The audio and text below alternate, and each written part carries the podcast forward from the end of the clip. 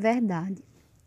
Elas não estão imunes a contrair o Covid-19, mas parecem menos vulneráveis, porque o vírus tem atingido mais suas vias aéreas superiores em vez do pulmão.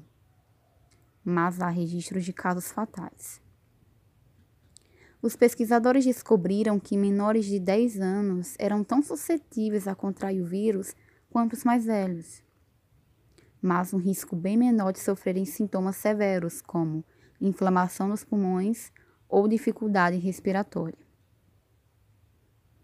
Fonte BBC News, abril de 2020.